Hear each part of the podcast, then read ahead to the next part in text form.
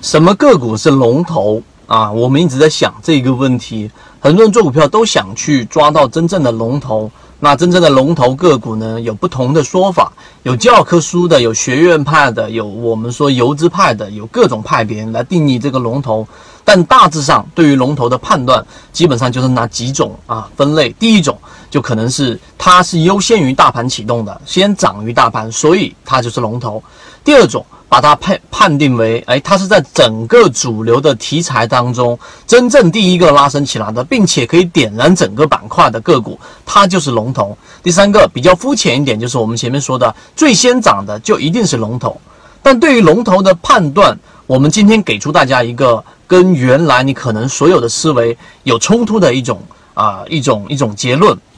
实际上，我们认为龙头，首先你认为龙头是先涨了，这个是没有问题的。但你仅仅理解到这个地方，是未免太过于肤浅了。真正的龙头实际上是随机产生的，它可能是因为题材，也可能独立于题材，也就它本身没有太强的整个板块效应，也没有真正的其他的我们说的小弟，其他板块中的其他个股助攻。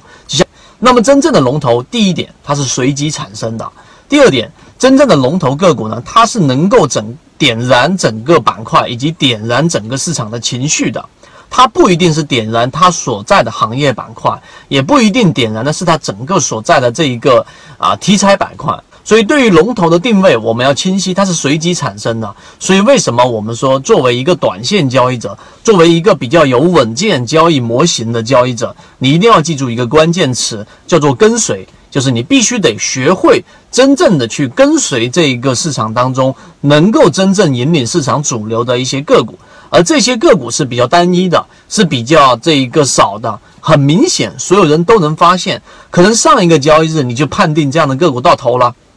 下一个交易日你马上又可以把它定义为真正的龙头，这个是跟随的一个核心。所以做交易系统里面，我们。既讲了技术分析，也讲了基本面分析，但更多的是对于市场的情绪分析。有些人他会啊，把这个交易的核心定义为止盈止损，止盈止损，止盈止损，它是在一个个人角度去判断整个市场的交易系统的一个制定规则，它本身对于市场的格局就很小了。我们所说的情绪和我们所说的对于龙头的定位，基于这个情绪的这个核心是告诉给大家，你应该是站在整个市场的情绪角度来去做判断，无论是对于市场的判断，还是对于龙头的判断，这一段过程和这一段我们的描述。如果你能听得明白啊，然后呢，再结合自己的交易系统，会让你整个交易事半功倍。现在的行情已经很明显的出现了局部性的整个牛市，真正需要把握，就必须得在龙头上。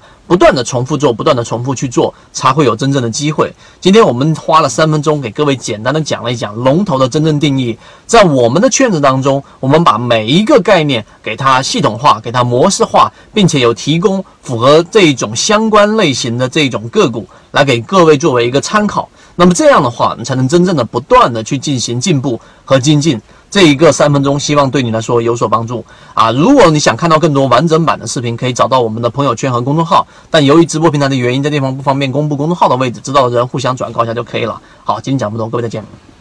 B B T 七七九七七，一起进化学习，帮助你用模型筛选出优质的标的，并且避免买卖点的问题以及追涨杀跌带来的风险。